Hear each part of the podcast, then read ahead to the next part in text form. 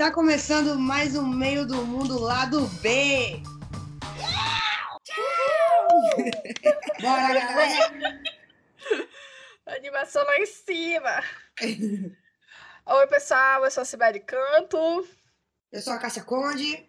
E eu, eu sou a Ana. Estamos aqui, né, novamente, mais uma vez, para falar agora de um, um assunto que é derivado do episódio anterior. São que as relações, né? As construções das nossas relações é, atualmente com internet, com rede social, com app de relacionamento amoroso e tudo mais. É sobre isso que a gente vai falar um pouco hoje, né? De uma maneira bem bem caótica que a gente fala, mas a gente fala. Ai, gente, então, este é, esse é um bom tema, né, pra gente, pra gente conversar, porque eu acho que a gente está num momento que é, a principal forma de interação social tem sido através das redes, né, seja como a gente está fazendo aqui por Skype, Zoom, essas coisas, ou mesmo pelo, pelo WhatsApp. Eu acho que o WhatsApp ele tomou uma proporção enorme na, na, nas nossas vidas já tem um tempo, só que com, o, com essa, essa questão da pandemia, isso se tornou ainda maior, né? Se tornou, acho que, a principal forma de comunicação com a, a grande maioria das pessoas que a gente não está podendo encontrar. Aí eu acho que o WhatsApp tomou essa proporção aí de, de ser um, um meio de comunicação, talvez o principal, né? De falar com as pessoas. E também porque a gente vive nesse momento, né? Que como diria o, o Paulo, a gente eu não acredito que eu falar isso das relações líquidas. eu não acredito que eu vou falar isso. Editor, por favor, corta. Não sou eu que tô falando. É, é a minha clone. É a minha clone. Mas assim, é, a gente tá vivendo nesse momento, né? Onde é, boa parte das, das relações, assim, é bem mediado pelas, pelas redes, mesmo antes da pandemia, né? E o que, que vocês acham? Sim, mesmo antes da pandemia, a gente já já construía relações, seja ela, né, sejam elas amorosas ou não, a gente já estava é, mediando as nossas relações online, né, por chat, por rede social. A mensagem foi, né, deixando de ser utilizada, aquela mensagem mesmo telefônica. Hoje em dia eu acho que raramente a gente usa. Minha mãe usa, né, para brigar comigo, mas ela usa. De vez em quando ela usa. Então, acho que agora é mais WhatsApp, é, chat de né, Facebook, chat de Instagram, é, chat do TikTok também. Em todo lugar, acho que todo app que, que se propõe a, a falar sobre né, sociabilização e interação tem uma espécie de chat né, para as pessoas se falarem. Né? uma espécie de privado que você conversa com a pessoa. Tem, Lembra tem... muito. Não, tem até, até no, no, no iFood. tem chat. É, tem tem. Nossa, velho. Tem, os, tem os, os, os entregadores que gostam de bater um papo né, com a gente, hein, mano? Aqui, não tô achando a tua casa, não, mano. conversa, conversa. Gente, eu acho muito bacana esse. Eu lembro assim. Eu eu lembro de ter o primeiro acesso, né, ao primeiro computador, acho que em 2000, 99 para 2000, e entrar ali no tinha ICQ, não sei se vocês lembram dessa época que era um, um pequeno aplicativo para conversa, bem de, complexo de usar. Tu dava, tu dava um código para a pessoa, teu código de ICQ, aí tu, enfim, tocava ali, conversava. E os bate-papo da UOL, né? Eu sinceramente confesso para vocês que eu adorava adorava entrar em bate-papo e conversar sobre as coisas, e enfim, coisas de criança, né? O que eu que não sei se mais lá na frente a gente vai ter oportunidade de falar.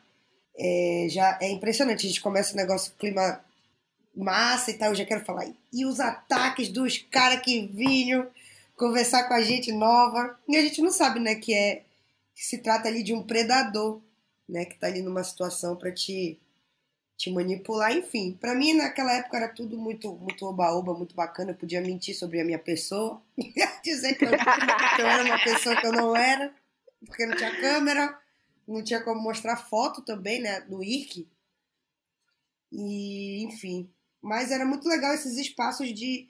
Eu conseguia lá em Santana conversar com pessoas do Brasil inteiro sobre RPG, por exemplo, que era uma coisa que eu era fazia parte Mas, da minha vida. Uma gente, uma dúvida. No Orkut tinha chat? Tinha. Eu não lembro, eu só lembro do depoimento que você deixava. Não, é, não tinha essa coisa do, do chat. É, tinha um negócio que você conversava lá e, e todo mundo podia ver a conversa. Aí se tu quisesse mandar, se tu quisesse mandar uma coisa tipo no privado, aí tu mandava um depoimento dizer pra pessoa não publica. Oh, né? Agora no Orkut, gente, no Orkut que eu amava eram as comunidades. Nossa, Nossa gente, eu entrava, eu, e lá a gente conversava eu muito, né, tanta coisa. E, e ler fanfic nas comunidades também. Ai, nossa, eu, eu lia muita fanfic do Harry Potter eu pegava muito negócio assim de. Eu gostava é, de várias bandas. Eu nem lembro direito o que, que eu ouvia, vou ser bem sincera nessa época aí. É, eu tenho um, um gap de memória entre 2004 e 2007, mais ou menos. E aí tem muita coisa que eu lembro, mas eu não consigo lembrar com detalhes, sabe? E aí eu lembro que tinha uma coisa assim que tinha umas bandas, umas músicas que eu gostava, e aí era mó difícil você conseguir música, né, nessa época, principalmente com a internet de Macapá, né, que era passava dias e dias para é, conseguir baixar o negócio. E aí eu consegui, eu tinha muito acesso a tipo letra de música, coisas assim, através da, da, da das comunidades, então eu amava a comunidade eu ia no Orkut só para entrar nas comunidades, assim, eu nem ligava muito para as pessoas. E eu lembro que não tinha uma preocupação de mostrar quem eu era, porque eu não postava foto. Eu era bem misteriosa, assim, no Orkut, nem a, a minha foto do perfil era minha. Porra, eu não lembro quem que era, não sei se era Sininho. Era algum oh, personagem assim, muito nada a ver que eu botei. Sininho, assim, que bonitinho. E pronto. E eu gostava, nossa, eu gostava muito. Eu tenho uma certa saudade dessa época. Eu lembro que quando disseram que o Orkut ia acabar, eu entrei assim, fiquei olhando as conversas, assim, nas. Assim, era horrível, né? A estética muito feia, mas eu gostava. Mas era legal essa dinâmica do, das, das. Como é que você falou? Das comunidades, né? Você compartilhar com pessoas. E tinha os fóruns. Eu, eu participava ativamente de algumas conversas, assim, em fórum. Tinha uma comunidade que era muito popular, que era do Liverpool. Era muito massa. E tu acaba sabendo de tudo da cidade, as pessoas que estão ali, as pessoas que não estão ali, o que, que aconteceu no encontro passado, né? Enfim, era bem bacana. Só que eu era mais nova, assim. Não me, não me garantia discutir. Hoje, por exemplo, tem uma coisa que é bem parecida com o chat da UOL, com esses chats online mais antigos, que é muito semelhante, só que hoje tipo tem um outro modelo que é mais de videochamada, que é o que se chama. Omegle, assim. verdade, amigo. Então ali você se conecta e vai discando, né? E você pode encontrar pessoas do mundo inteiro. Então tem um pouco de semelhança, assim, ainda com os chats antigos. Cara, tu não vê que é uma coisa muito íntima tu abrir o chat assim de vídeo com pessoas que tu nem conhece?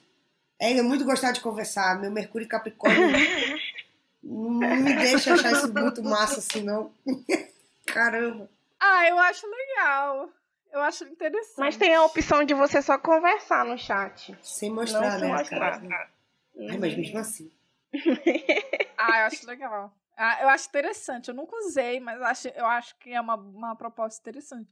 Agora, uma rede social que não me pegou é aquela tal de é Clube, Clube G, alguma coisa assim, né? É Clube. Clube House, Clube House.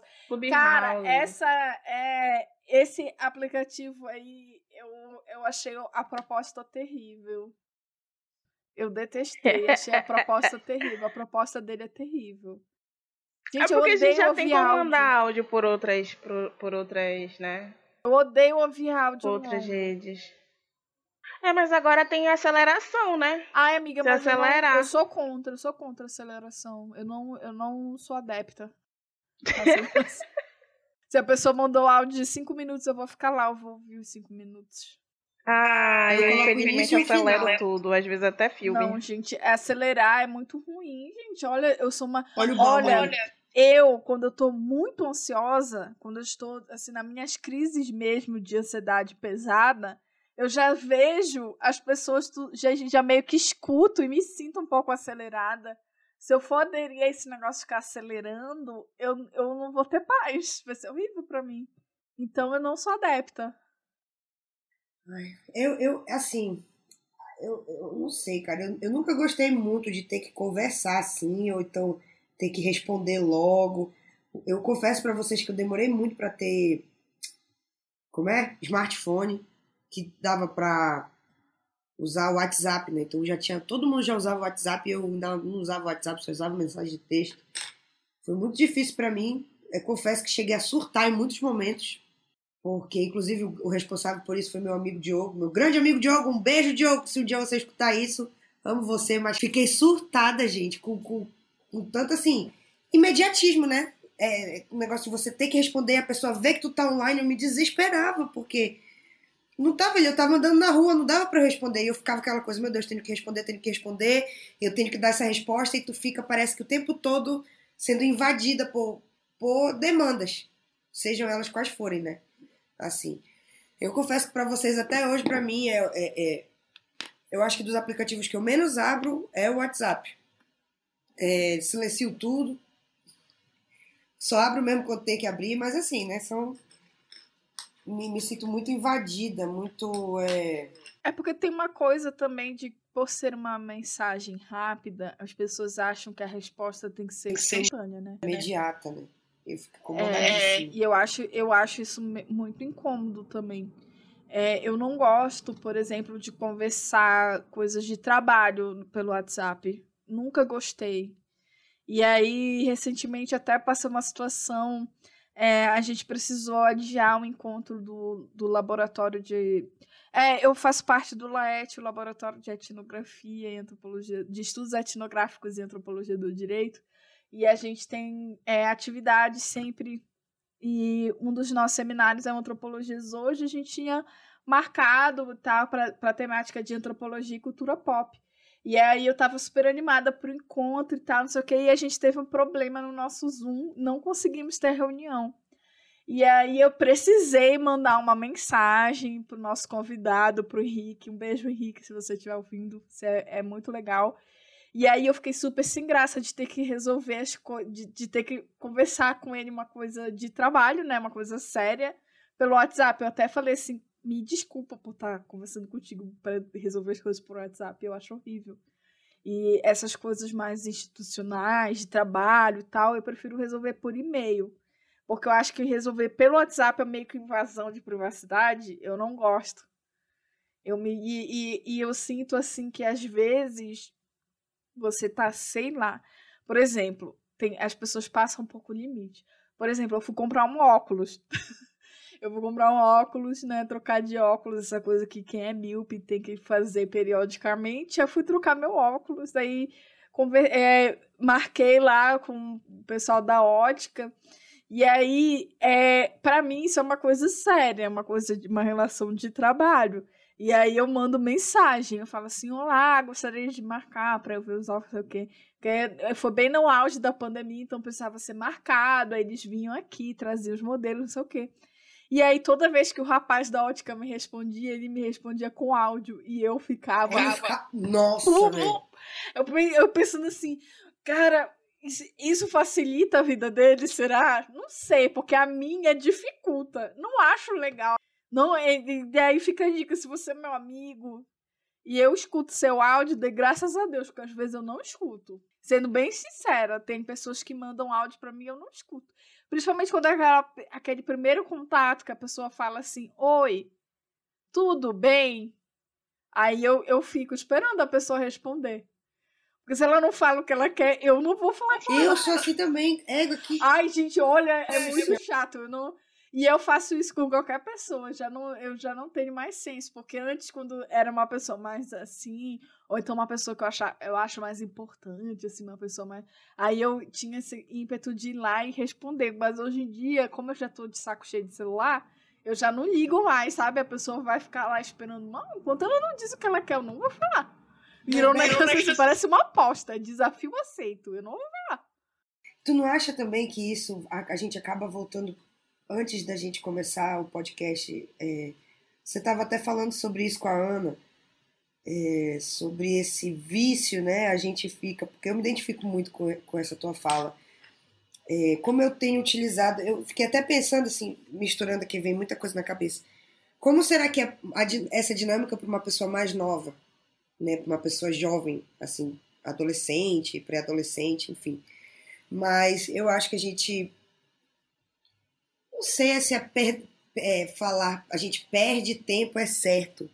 Mas a gente usa o tempo de forma, parece que não aproveita direito o tempo que a gente tem, por conta da, dessa dependência do telefone. De olhar as coisas, de olhar o WhatsApp, de olhar a rede social, de estar. Tá... Eu, por exemplo, meti na minha cabeça que eu, eu tinha que que besteira, né? Que para eu conseguir algo, algum reconhecimento dentro dessa nova área que eu estou explorando agora, eu teria que ter uma visibilidade na, nas minhas redes sociais. E acabei me sentindo hoje em dia já completamente escrava disso, de ter que estar tá produzindo alguma coisa, de ter que estar tá mostrando que eu estou envolvida com essa temática, né, do esporte e tal. E isso me tira a paz, muitas vezes assim, tira até o prazer de estar tá fazendo, né? E, enfim, não sei se, se coincide, você falou que queria começar a ler, trocar, né? Substituir a, a, o, uso, é. o uso das redes por algum outro tipo de leitura, alguma outra coisa. Eu acho super válido isso, assim. É, eu, eu botei para mim, eu, eu venho pensando nisso em algum, algum tempo, mas agora que eu falei, eu vou ter que botar em prática. Que é tentar, que é tentar subir. Porque assim, todo dia de manhã eu acordo eu vou pro celular. Às vezes eu vou, levanto, tomo uma água e tal, já no celular. Vendo besteira, sabe? Instagram, Twitter, essas coisas. E não é para me informar, é só para ficar vendo, sabe?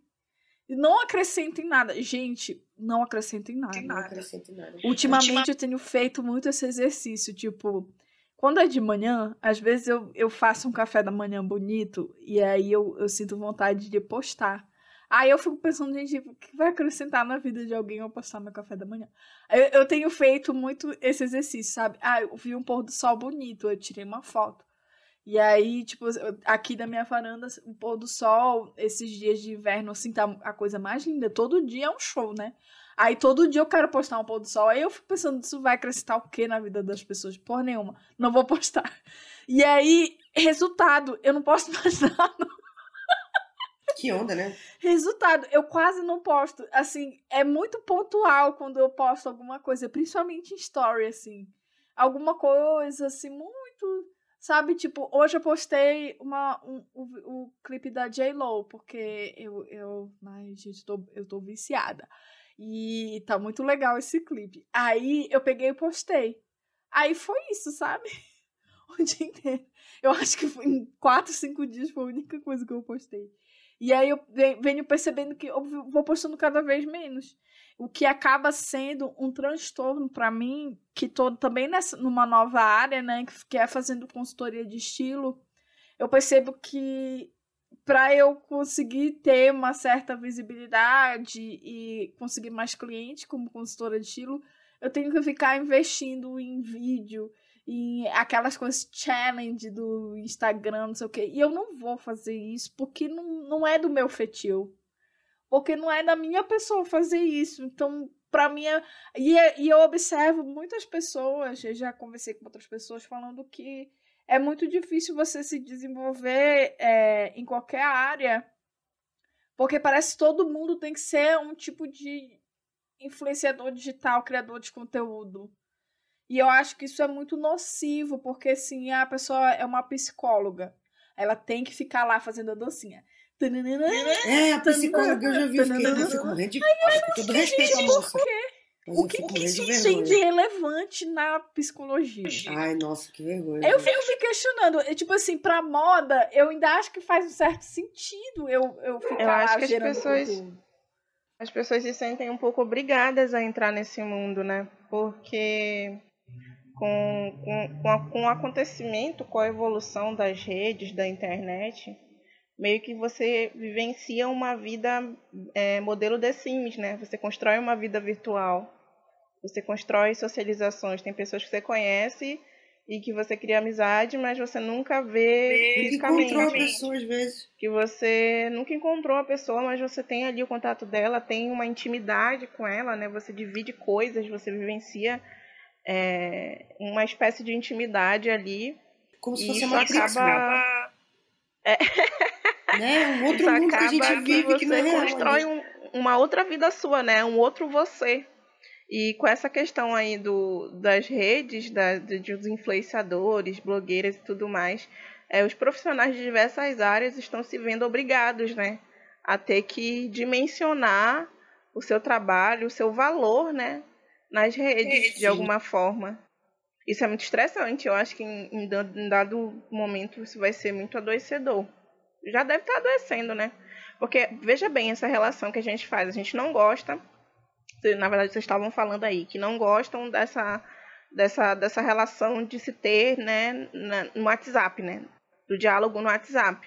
Mas, ao mesmo tempo, a gente não consegue se desassociar da ideia de acompanhar né, a vida das pessoas, acontecimentos nas outras redes. Tipo, principalmente Instagram, né? No caso, em que a gente quer ver a, a coisa da beleza, né? Do, do, do, do- não do real exatamente, mas de algo que você idealiza de certa forma. E o Instagram entrega muito isso, né? A gente já meio que abandonou, né? O, o Facebook, porque Diz que é rede de velho agora, né? Ai, Ele gente, o Facebook já- tá só o Chernobyl. a gente se desencantou com o Facebook. Mas eu lembro que logo quando, tipo, comecei a usar Facebook em 2009, eu acho. 2009, 2008. Logo quando rolou o Facebook, a ideia da selfie, da imagem, era muito importante pra mim, né? Tá trocando foto, de estar postando foto, de estar expressando o que você pensa. Eu acho que ali é- é- a- o rolê do Facebook foi muito importante para a criação de fake news também, sabe? Para a criação de valorização Total. de achismos em vez de fatos e verdades. Então ali houve uma supervalorização de, de opinião pessoal em detrimento do que é científico ou do que, que é, é- do que, que é de fato, do que de fato acontece. Então aí até lembro da a gente estava mais cedo no grupo de estudos, né? Então a gente está lendo ali o, o Feminismo para os 99, né? O manifesto. E isso está ao mesmo tempo que a gente está conversando aqui, a gente está falando sobre essas questões, né? Sobre fake news, sobre pós-verdade, sobre essa construção toda, até que afetiva, né? No nível de discurso afetivo que as pessoas vão criando. E eu acho que as redes sociais, nesse sentido, elas acabaram é, comportando isso. Porque, claro que isso não existiu, né? Com o surgimento das redes. Tinha fórum antes, tinha comunidades, tinha a Deep Web. A Deep Web está aí há muito tempo, né? Então ela vai criando espaços também para que as pessoas também, é, de certa forma, se expressassem, né? E aí depois acabou vindo para esse lado mais superficial que é a internet, que é as redes sociais, no sentido assim, de a superfície, né? Deep web, a profundeza e, e aqui a superfície. Outra coisa que eu também venho me questionando, assim, aconteceram alguns momentos comigo, né? Acho que com todos acontece. De você estar ali, uma saudade de interagir com as pessoas, né? Tá numa, numa expectativa, porque você, principalmente agora depois da pandemia, a gente se só se comunica virtualmente, né? Assim, é, é de forma distante. Mas de você chegar a encontrar com pessoas, ou até antes da pandemia, encontrar com amigos e ficar todo mundo assim, Mexendo no celular, né? telefone, nem olha na tua cara. E conversa contigo mexendo no celular e tu fica, caramba. É, é, ou então precisa registrar tudo, todo o rolê. Precisa computar todo o rolê no telefone, né? Quem que tá no, no coisa, onde tá e não sei o que, não sei o que, e acaba não curtindo o rolê. Porque tá preocupada em filmar o rolê, em registrar o rolê, né? E assim, eu me sinto mal de estar num- numa situação e a pessoa tá ali me sinto desvalorizada, a pessoa tá ali mexendo no telefone. Não vou mentir que nunca faço isso. Eu acho que a gente há um tempo atrás pensava bem diferente sobre essas coisas, né? É. Agora, num, num nível mais maduro do que a gente realmente. Como a gente tá vendo algumas coisas que podem prejudicar a gente, né? É, mentalmente, a gente entende agora o quanto pode ser nocivo pra gente essas coisas, né? Cara, eu fico pensando assim que eu gostava muito do Facebook. Só que isso em algum momento gerou uma coisa muito cagada em mim que eu achava que a minha opinião tinha muita importância. E aí foi nesse momento que eu falei, ah, eu preciso dar um tempo disso, porque não tá legal. Porque eu precisava expressar minha. É, é, eu acho que dá muito essa ideia de que você precisa expressar a sua opinião e ela é muito valorosa. Só que às vezes a sua opinião é uma bosta. E às vezes a sua opinião não significa nada, ela é irrelevante para um acontecimento. E, muitas, e a gente não tem muita noção. Hoje, hoje eu tenho muita noção disso. Porque hoje eu, eu acho que eu tenho autocrítica até demais. Mas, assim, pensando na Cibele de, sei lá, 8, 9, 10 anos atrás, nossa, eu achava que eu tinha a solução para todos os problemas do mundo dentro da minha cabeça. Eu achava assim, não. E, e quando acontecia alguma coisa é, que mexia com meus brios, assim, tipo, ai, eu, eu era muito combativa, uma feminista muito combativa, e se acontecer alguma coisa, eu tinha que ser a paladina da verdade e ir pro Facebook fazer um grande textão e, e aí tinha ali. Eu, eu tinha no Facebook, uma, meu, meu antigo Facebook, uma boa rede, assim, que eu falava qualquer coisa, muita gente reverberava. E eu achava que aquilo era muito importante, muito. E acontecer alguma coisa, eu tinha que imediatamente refletir sobre o assunto. E às vezes, muitas vezes, muitas vezes, sem a, a, a, o menor distanciamento, sabe? Sem muita. É, sem muita aquela coisa assim, bem bebida de paixão, de raiva, sem muita profundidade fazer isso. Eu tenho essa autocrítica e essa noção de que não era legal o que eu fazia. Tanto que eu excluí o meu Facebook. E aí, e aí quando eu excluí o meu Facebook, parece que saiu um peso de mim. E aí eu também peguei e excluí o meu antigo Twitter. E aí eu fiz um outro Twitter e demorei muito tempo para fazer um outro Facebook. E aí, e aí eu, eu tive a noção de, tipo assim, aconteceu uma coisa. Eu não preciso dar a minha opinião sobre isso. Tá tudo bem. Eu posso me manifestar, eu devo me manifestar diante de algumas situações, mas não é uma necessidade imperativa que eu vá falar minha opinião de qualquer jeito, empurrar. E eu sinto que muita gente ainda tá nessa, sabe? Inclusive, nesse, nesse processo né, de empoderar, de dar voz às pessoas, muita gente podre acabou ganhando espaço, ganhando visibilidade.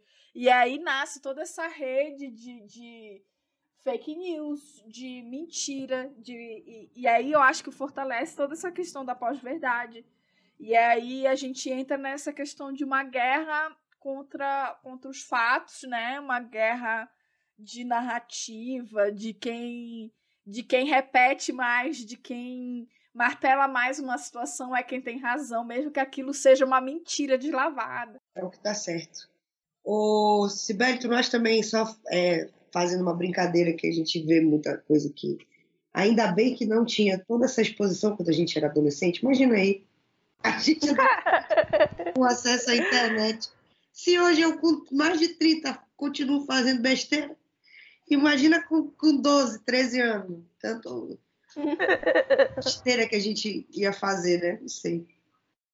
Eu penso também, assim, puxando mais um pouco do lado da psicologia, né, da psicanálise, é, como é que funciona essa dinâmica de meme, né, através do xiste, e como que isso pega a gente muitas vezes, assim, como isso é também cega a nossa, a nossa leitura, o nosso entendimento de, de assuntos mais gerais. A gente acaba tendo só ali a nossa a nossa verdade, né? a, nossa perspe a nossa perspectiva.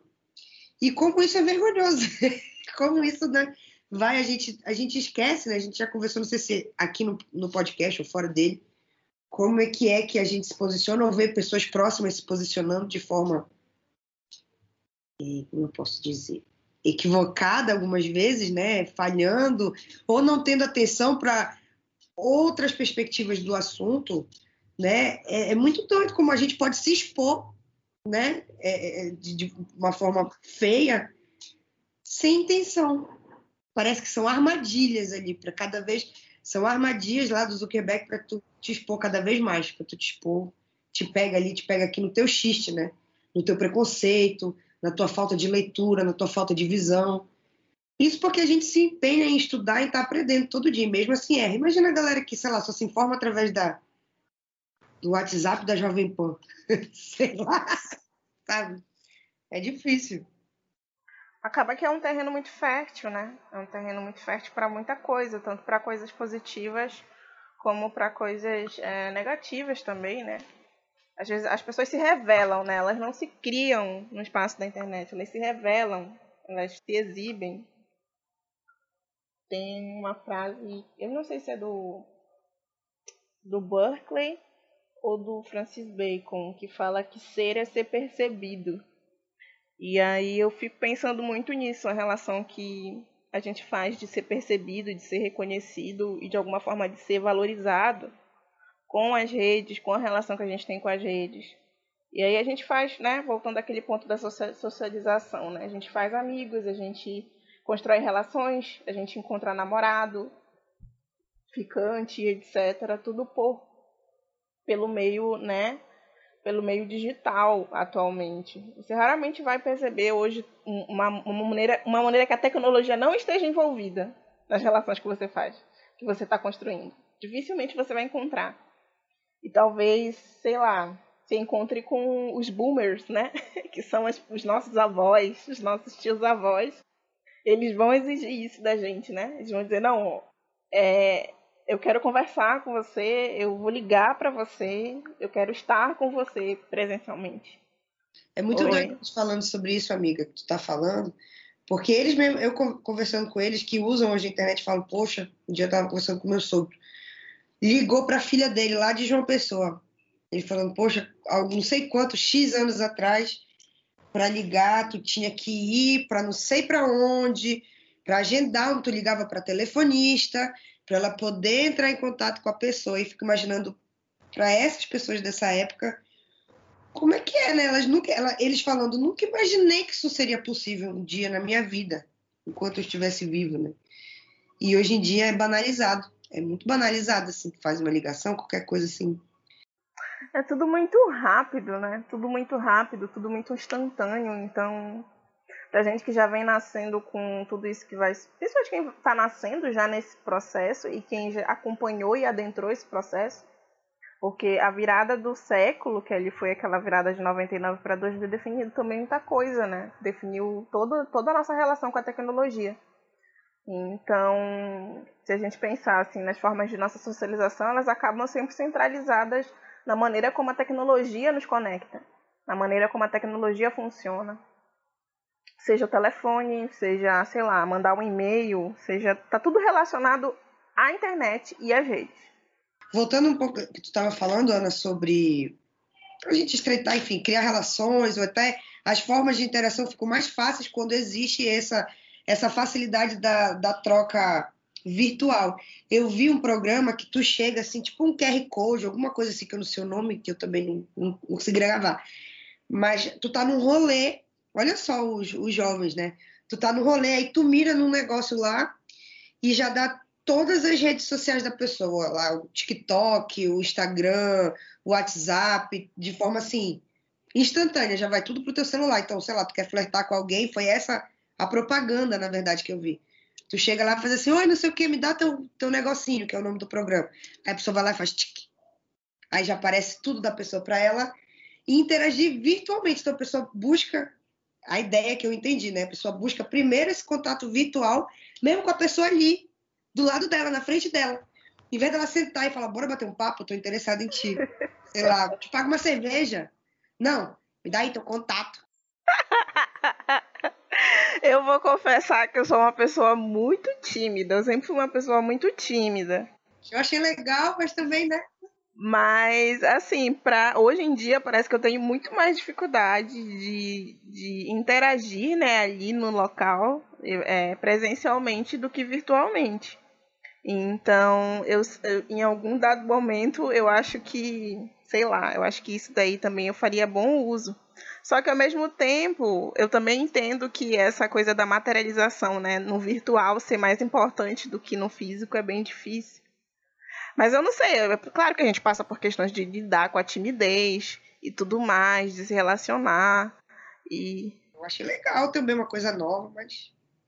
É, realmente tem, tem seu lado, né? Tudo tem seu lado. É, talvez, não sei se é prejudicial em si, mas é porque como a gente está se comportando em sociedade atualmente, né? Mas é, é, é, por exemplo, a gente falou no programa passado a dificuldade que a gente está tendo durante a pandemia de se relacionar, né? De falar, de manter contato com as pessoas. Mas ao mesmo tempo a gente não se desconecta, né? A gente não consegue se desconectar. A gente tem dificuldade de socializar virtualmente, mas não se desconecta. A gente está sempre acompanhando o que está rolando, o que está acontecendo, até, enfim, até enlouquecer de certa forma, porque a gente está sempre ali é, interagindo, mas não ao mesmo acompanhando, mas não interagindo. E tirando então... conclusões. Oi? E tirando conclusões da vida alheia também, ah, né? sim, a gente tá sempre fazendo juízo de tudo, gente. Ai, Uma gente, coisa que o ser humano de Deus, sabe fazer é fazer juízo de tudo. E aqui eu falo no aspecto do juízo, de fazer juízo, não no sentido assim positivo ou negativo, mas é que a gente sempre faz juízo de qualquer coisa que a gente faça na nossa vida e até da gente mesmo. E como o nosso parâmetro de vida e de existência é a gente mesmo, então a gente reflete isso, né? A gente faz um juízo reflexivo a todo momento de, de, de tudo com, com, tudo que a gente interage e se relaciona. E as redes sociais fizeram o quê? Potencializaram isso. Muito, muito. Potencializaram isso no extremo. Aí vem né, temas como cultura do cancelamento, como é, futilidade, influência digital. Então, tudo isso engloba a maneira do juízo reflexivo, né? De como a gente julga as ações dos outros. E como somos julgados, porque se a gente quer ser percebido, a gente também vai ser, ser, sentenciado de alguma forma. A gente não vai ser só percebido e reconhecido, a gente também vai ser sentenciado, vai ser julgado, vai ser punido, né? É, eu acho que tem muito uma coisa de eu, né? Eu falando baseado só na minha experiência, mas vozes eu da minha certa, cabeça, né? é, nas vozes da minha cabeça. eu tenho muita impaciência de conversar com as pessoas, por exemplo, no WhatsApp, e no chat e tal. Eu tô tentando mudar isso, tentando conversar mais com as pessoas. É, mas, ao mesmo tempo, eu sou interessada em ver, por exemplo, stories de uma pessoa. Eu tenho algumas pessoas, tipo, é, a Mari Ilustra. Ela é ilustradora, ela é desenhista, ela mora lá em Recife. E eu amo ver ela compartilhando a vida dela nos no stories. Quando ela não posta stories, eu fico muito mal, porque para mim é uma, é uma coisa. E assim, aí eu fico pensando, gente, coitada. Não, eu fico pensando assim, coitada, porque eu fico aqui como se, como amiga, sabe? Sendo que eu nem conheço ela. E eu fico assim, meu Deus, será o que aconteceu com a Mari hoje? Eu não vi nenhum story dela, não sei o que. Aí eu fico super preocupada com a pessoa que eu não conheço. Mas eu sinto uma proximidade muito grande por ela ser essa pessoa que eu tô olhando ali todo dia. E ela tá ali todo dia compartilhando, sabe? A, o cotidiano dela, com os filhos. Ela tem filho, dois filhinhos lindos. E aí e o marido, e não sei o quê, montando o estúdio, e não sei. E eu, eu fico acompanhando aquela, aquela vida, sabe? E aí, nesse, ultimamente, né, eu, eu tenho pensado, repensado bastante sobre isso, e eu botei para mim uma meta de, em vez de de manhã é, acordar e, e mexer no, no, celular, ver essas coisas de stories e tudo mais, eu botei a meta de substituir por uma leitura. Mas é, é aquilo, uma meta. Eu não sei se eu vou seguir. Eu imagino que eu não vou conseguir todo dia, não vou conseguir sempre, mas eu quero muito botar isso na minha vida, porque eu fico nessa relação com as pessoas, que pessoas que eu não conheço e eu boto isso na minha, na minha rotina e as pessoas que eu conheço, que eu amo, que são do meu convívio e tudo mais. Não que eu não, que eu não ame a Mari, eu amo. Mari, te amo. e aí, aí eu fico. Né, as pessoas da, do meu convívio, da, do meu círculo, eu fico às vezes ignorando, de demora a responder, não sei o que, por pura preguiça de falar com as pessoas. E aí eu, eu, eu tenho repensado muito sobre esse uso, sabe, das redes sociais. Aí eu falei assim, vou parar de usar tanto o Instagram. Aí o que, que eu fiz? Eu substituí o Instagram pelo Pinterest. Ou seja, trocar seis por meia dúzia. Eu falei, não, gente, eu preciso parar. foi aí que eu tive essa ideia de botar essa meta aí para mim. Vamos ver se eu vou seguir. Eu tô, tô sem julgamentos, assim, para mim também. E é, eu vou tentar fazer, eu vou, eu vou tentar fazer isso, mas eu penso muito nisso também, porque eu acho que, assim como eu, muita gente tem dessas coisas também de ficar seguindo os stories de alguém que fica ali expondo muito a vida, sabe? Eu outro dia eu tava pensando num grupo que eu faço parte de colegas lá do departamento. E aí elas estavam falando das plataformas de streaming que elas, né, tinham assinado. Aí uma falou que tinha Disney, é, a HBO, Netflix, é, Amazon e mais uma outra. Só aí ela tem tipo cinco, né? Cinco streamings assinados. Tinha Globoplay também, né? Aí eu fiquei pensando na relação que existe dessa, dessa fonte de entretenimento com o que a gente consome ali no, no Instagram e na internet. Eu fiquei me perguntando se a gente é, é, o lazer que a gente não tem na vida real e social, na, na presencial e física, a gente transfere para o consumo de viver essa vida virtual e de entretenimento, entendeu? O lazer ou a ideia ou a proposta de entretenimento que a gente não consegue construir agora, principalmente com a pandemia, a gente está transferindo para essas conexões de, né, de entretenimento de filme, de música, de vídeos e de faça você mesmo, de fazer em casa e das redes sociais, de acompanhar a vida de outras pessoas, de acompanhar outras, como é que as pessoas estão vivendo as suas vidas. Se isso também não é uma forma da gente materializar as coisas que a gente não consegue vivenciar, é, principalmente agora na nossa vida real, assim, na nossa vida fora do The Sims da vida, né? The Sims da vida real e o The Sims da vida digital. Ai, amiga, eu acho que sim, porque isso explica muito, por exemplo, pessoas que são criador de conteúdo sobre viagem, sabe? Ou pessoas que não moram no Brasil e tem tipo e são brasileiros e tem tipo milhões e milhões de seguidores, porque tem uma vida diferente é, ou então que tem aquela coisa assim da expectativa da vida que a gente queria ter, a gente quanto espectador daquela pessoa. Eu Sim. acho que rola um pouco disso. Eu acho que deve rolar também um pouco disso com essas, é, com essas pessoas que são é, criadoras de conteúdo em cima dessa questão de vida saudável, de esse conteúdo fitness, né? A Cássia deve, deve é, conhecer bastante esse nicho, mas eu digo assim, eu acho que deve rolar um pouco dessa coisa de. Dessa.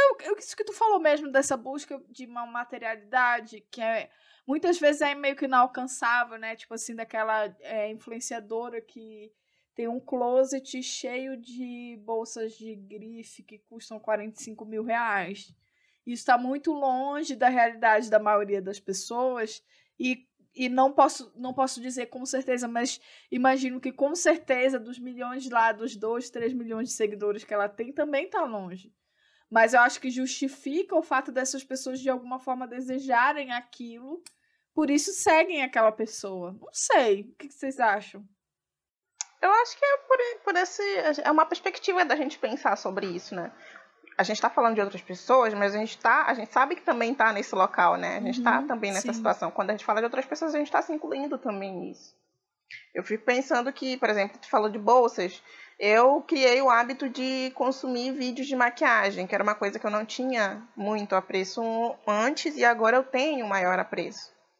É, antes eu assistia vídeo de meliceira, de meninas, de meninas Ai, amiga, eu já caí que... nesse limbo também que colecionavam e que colecionam melissas. Hoje eu já não assisto tanto, mas um tempo teve um período que eu assistia muito isso. Ou então é, coisas que de alguma forma, e outro dia eu estava falando com a Andresa, bem, sobre isso, né, de coisas que a gente não teve acesso na infância, aí acaba sendo reproduzido na vida adulta, né, de alguma forma.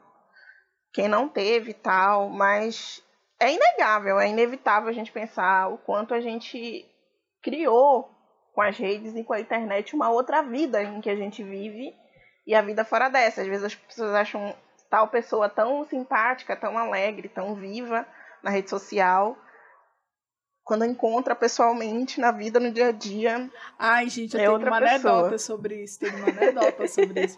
Eu fui algum tempo atrás em um evento. Eu fui algum tempo atrás em um evento onde tinha presença de blogueiras, várias. E aí essas blogueiras foram tirar foto no evento. E tinha uma fotógrafa. Aí essa fotógrafa falou assim: "Ah, tem que eu quero uma foto assim com o clima bem feliz, bem animado". Aí a blogueira, sem mentira nenhuma, ela abriu o um sorriso e ficou lá fazendo poses e tal. Aí quando ela falou assim, ah, tá bom, acho que, essa, acho que esse número de foto tá bom. A blogueira imediatamente desmontou a cara, ficou com uma cara de, de de quem comeu e não gostou. imediatamente, assim, tipo, com a cara mais fechada do mundo e não falou, não foi simpática com ninguém. E eu fiquei olhando assim a situação, falei, meu Deus, que falciane. Mas eu acho que isso é o que acontece, né? A gente vê um recorte muito pequeno da vida das pessoas. E, e tipo assim, na, na vida real vai saber como que é, né? Só que o que, é o que, que acontece? Elas vendem que aquilo que a gente vê é a vida delas. E não é, né? Não é. De que você, de certa forma, pode criar alguma intimidade, né? Isso é muito louco também. É, com aquela pessoa que, você... que não existe na é. vida real. Que você está acompanhando a vida daquela pessoa, de você estar consumindo o que, ela, o que aquela pessoa consome, porque, né, tem a indução do consumismo também.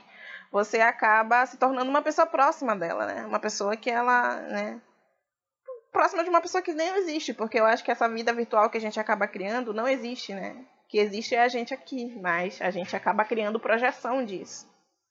É, e essa coisa de, tipo assim, ter aquela proximidade, porque a gente consome o que ela diz que ela consome, né? Isso, eu tenho muito isso, gente. Ai, meu Deus, eu tô me expondo, expondo, me expondo muito hoje no podcast. Mas assim, eu tenho muito isso. Eu sou muito influenciável para compra muito influência. Gente, é horrível. Eu tô, tipo assim, é, vendo um vlog de alguém comendo um hambúrguer. Eu me dá vontade de comer um hambúrguer. eu tive que parar de consumir conteúdo sobre maquiagem, porque eu tava assim, eu fazia listas e listas de coisas e coisas que eu queria e não tenho nem cara para usar tudo que eu queria ter, entendeu? Aí eu falei assim, não, menos, né, Sibeli, tá bom.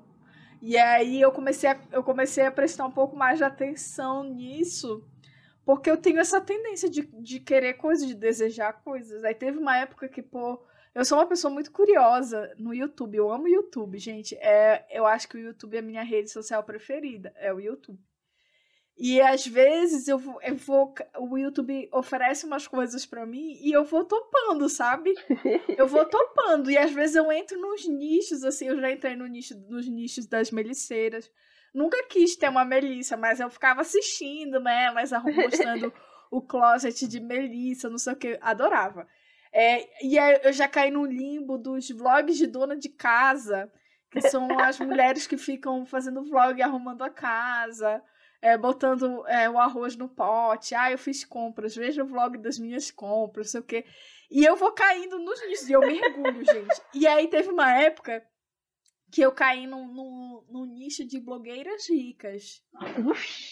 e aí, tudo começou com uma. Eu não vou citar nomes, mas teve, tudo começou com um vídeo de uma blogueira falando assim: é, comprinhas de luxo que me arrependi.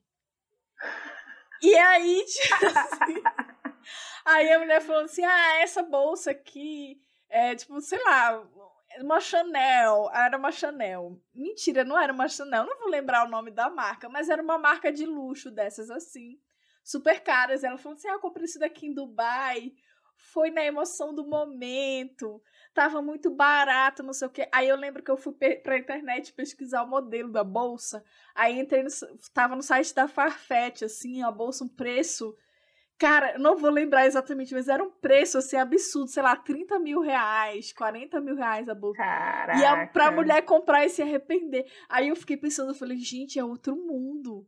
É outro mundo. Aí eu comecei a explorar esse outro mundo, porque eu também sou curiosa, eu gosto de explorar mundos. E aí eu comecei a explorar o mundo dessa blogueira. Eu comecei a explorar o mundo dessa blogueira, ver os vlogs dela de viagem, ver como era a geladeira dela, o que, que ela comprava, o que, que ela comia. E aí, nisso, eu descobri um mundo que eu não sabia que existia. E eu acho que a internet também permite com, com que a gente conheça esses mundos diferentes, né? E às vezes isso é muito legal, porque para mim, que sou uma pessoa curiosa, isso não me afeta. Às vezes, cria uma, um desejo de consumo, como por exemplo, eu criei o desejo de consumo de experimentar queijos diferentes. E aí, uma vez, é, uma vez eu matei esse desejo, eu, eu comprei uma, um queijo que chama burrata e experimentei esse queijo, que era um, um sonho um sonho de consumo induzido por, por, pela blogueira rica que eu assisti, a geladeira dela cheia de burrata, eu queria experimentar. Burrata? Como é o nome? Burrata, amiga. É um, é um queijo. É, é, um, é um queijo, é, um, é uma bolinha de queijo. Aí vem aquela questão, né? A, acaba que as redes e a internet podem agravar a desigualdade social.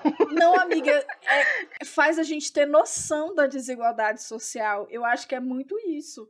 Que é tipo assim, a pessoa que ela, ela tem condição de ter o, a geladeira cheia de, de queijo brie, burrata, coisa, sabe, presunto de parma, coisa e outras coisas, coisas mais que eu nem sei, que eu nem sei o que são exatamente, nem sabia que existia.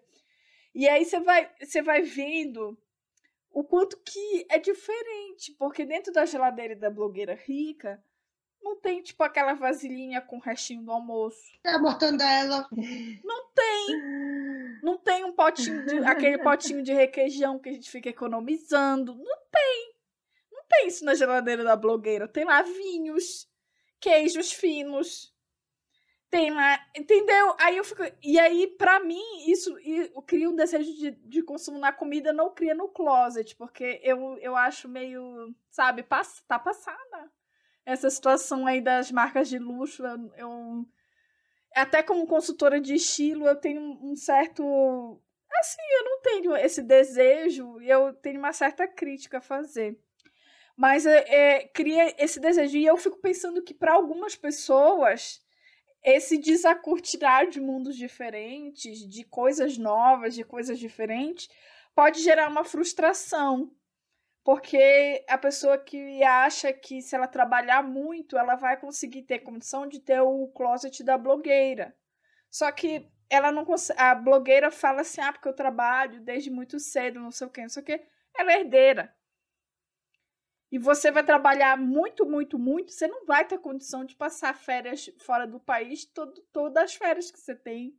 Você não vai ter condição de encher o seu closet de Chanel, de Louis Vuitton. A não ser que você se divide toda. Mas assim, mesmo assim, mesmo assim, qual é o, o, o qual é o limite do seu cartão, sabe? Tem isso também. E aí. Gente, só um adendo Pode aqui. falar, amiga. É. A gente falou sobre por que, que a gente falou sobre esse tema, a gente fez a nossa justificativa no início. Não, amiga, a gente saiu falando, né? Olha aí, pegando, pegando o ouvinte de surpresa, galera. É isso. É que a gente tem um roteiro, gente. A gente constrói um roteiro, a gente escolhe material para poder fazer o podcast. Só que nós somos iniciantes, nós somos é, ainda com pouca experiência nisso, né? Então, de vez em quando a gente dá essas erradinhas. A gente só quis dar Mas... continuidade também à, última conversa, né? Eu acho que a gente ainda tá no tema ainda. Foi, a gente quis dar. E o que nos, nos toca mais intimamente, né? É, são as nossas relações de família, de amizade, afetivas, amorosas, as nossas relações de desafetos também. então, tudo isso acaba como sendo uma justificativa, né? De por que, que a gente está falando e conversando sobre esse tema. Eu super cortei a Belle agora, desculpa. Mas Não, é porque amiga, realmente mas- eu olhei aqui o roteiro É, e aí eu é, fiquei, a ah, gente- a gente tem Eu, que- eu queria puxar um pouco da, a- o que a Belle está falando. A Belle falou que até anotei sobre frustração, né? Esse sentimento de frustração que a gente. Só voltando, Ana, porque ela estava falando, porque eu estava achando legal, da perspectiva dela, né? De, de moda e das coisas que ela gosta de consumir. Eu lembro uma vez, Ana, que eu estava contigo, assim. Eu, eu- no início eu ta- eu estava criticando né, amigos que se encontram para ficar scrollando o celular. Mas um dia eu estava com a Ana e scrollando o celular uma do lado da outra, lá em casa, lá em, lá, lá em Brasília, lá em Brasília. E aí eu lembro, da, eu tava, sei lá, que eu tava fazendo, mexendo, mexendo, ela do meu lado, aí ela pegou e olhou assim. Uma gostosona apareceu no meu feed, né? Mas aquelas gostosonas só hormônio. Aí a Ana falou, A menina, pra que tu cega essa mulher, não sei o quê, falando coisa, fiz uma crítica, eu fiquei. Uh! Aí eu, é porque eu não consigo só ouvir as coisas, né? E você pensar em rebater. Eu fiquei pensando nisso. Ficou na minha cabeça, de verdade. E eu fiquei pensando, realmente, eu segui, sei lá, uma, uma atleta wellness na época, a galera que faz, compete fisiculturismo. E assim, é uma outra realidade de qualquer pessoa que faça musculação. Né? Não é equiparável. Só que eu tentei me justificar, eu, não, Ana, é... toda sem graça, eu, não, Ana, é porque tem treino. E de fato, eu sigo porque tem muito vídeo de treino, tem muita coisa que elas postam vídeo de treino bons, combinações legais e tal, que me interessam. Só que de fato, é, é uma problemática que, assim, é, mexe muito comigo essa questão com a estética, né? Eu me aproximei é, redes sociais e autoestima parece estar intimamente ligado atualmente, né? Eu me aproximei dessa área do esporte não por uma questão estética, é justamente isso que eu estou querendo, tô querendo executar na minha pesquisa, investigar isso, mas por uma, uma outro tipo de aproximação que aconteceu ainda em outra época da minha vida. No entanto, eu tento ficar, me policiar em relação ao tipo de conteúdo ou o excesso dele de postagens, por exemplo, da minha rotina de treino, que eu acabo postando sempre lá. Tentando me é, fazer pensando assim, será que isso aqui está ajudando, incentivando, como às vezes as pessoas vêm conversar comigo e agradecer. Algumas manas, né, vêm falar, porra, eu tô entrando agora no CrossFit porque vejo teu treino, vejo a tua relação e tal, e pererê, parará. Ou será que eu tô saturando? Porque eu identifiquei também que quando eu comecei a postar coisas de treino, quando eu postava outras coisas, diminuiu o acesso. Né? Eu acho que o público talvez tenha sido peneirado ali de alguma certa forma. Só que é onde eu quero chegar. Consumo muitas pessoas que não só falam de treino, mas falam de um controle louco da alimentação, de dieta. E como uma pessoa que não faz dieta, não consigo fazer dieta muita, muitas vezes, é muito doloroso para mim, quanto atleta que não faz dieta, assistir esse tipo de conteúdo, né? Me causa frustração e não me incentiva em nada, só me faz ter raiva, né? Ter raiva das pessoas. Caramba, essa pessoa está comendo todo dia, ela come mato. Essa, eu não consigo pensar essa pessoa, será que essa pessoa é feliz? Né? Porque a, restri a restrição alimentar, a gente estuda isso em nutrição esportiva, ela enlouquece um pouco as pessoas. Muda, no te, muda teu humor, te faz ficar chateado, muda toda a, tua percepção de, de, de, humor, enfim, né? De, de lidar bem com aquilo, porque vai faltando coisa. Enfim. Mas só tentando puxar um pouco já para esse meu lado de consumo é, dessas coisas, questões mais fitness, e tentar também pensar em, em, produzir algum tipo de conteúdo que não seja tão excludente com pessoas, por exemplo, não magras, né? Que estão ali querendo treinar e não estão pensando por enquanto fazer dieta, só quero movimentar meu corpo, quero mexer meu corpo. Não estou querendo ficar trincada. Diferente de muitos, muitos assim, profissionais de educação física que eu vejo que fazem piadas, piadas gordofóbicas, né? Que fazem críticas que mais afastam as pessoas desses ambientes do que as chamas para se aproximar. Enfim, é, real, realmente as redes sociais, para mim, por exemplo, é, o Instagram mexe muito com a minha autoestima, né? É, o Instagram, ele, principalmente é o que eu estou mais em contato direto, ele mexe muito com a minha autoestima. Então, às vezes eu até evito acompanhar um pouco é, determinadas páginas e canais, por mais que eu goste, porque vai ter um dia que eu não estou me sentindo bem, né? E que eu vou lidar com aquela irrealidade, porque de fato é uma irrealidade, é, sobre o, o que o meu corpo né, em relação àquela irrealidade. A, o sentimento de comparação é muito forte. Então eu penso assim, cara, eu olho para um rosto de uma mina. Pode ser até, por exemplo, teve uma época que eu dei uma pirada, eu gosto muito da, daquela cantora Isa. Mas eu não estava conseguindo acompanhar e não gostaria de acompanhar porque a Isa é um padrão de mulher negra perfeito, né? Idealizado. É ali. verdade. Ela é, ela é linda, né? Ela é ela impecável. É perfeita. Ela é perfeita, né? Uma, é um ideal assim que. Então, às vezes, eu até evito, porque dentro do processo, além, né, a gente como né, pessoas racializadas e, e que não tem o formato do corpo ideal também, né? Aí é, você ideal se é ideal dentro do padrão, né? Dentro do padrão, né? E aí você tem que lidar com aquelas né, formas surreais de, de, de corpo, de rosto, de, de, de, beleza que você não consegue se aproximar. Aí eu penso na perspectiva racial. Poxa, além de eu ter que lidar com uma perspectiva em real no mundo dos brancos, eu ainda tenho que lidar com uma perspectiva em real dentro, entre as pessoas negras, né? Porque existem vários hoje perfis assim que você acompanha pessoas negras assim e que vão construindo um padrão também de beleza que tá ficando irreal também. É. Então, às verdade. vezes, fica muito difícil me acompanhar e entender que a minha realidade é, por mais que a gente vá, a gente lê, a gente pesquisa, que não é bom se comparar, que não é importante, faz terapia, faz não sei o quê, mas é difícil desassociar disso assim, entendeu? É difícil você não olhar e não se sentir feia de alguma forma. Assim, eu, tenho um gatilho né? em relação à performance de feminilidade. Eu realmente me fico muito bugada de ver, impressionante. Assim, quanto a Belly gosta muito, às vezes eu fico mal de ver, por exemplo, ai, porque você tem que fazer isso, tem que ter aquilo, aí as mulheres sabem fazer as coisas bonitas e faz e fica não sei o quê. Ou então tem aquelas outras manas que nem são blogueiras, elas são pessoas normais, que tu conhece aqui, e tá lá.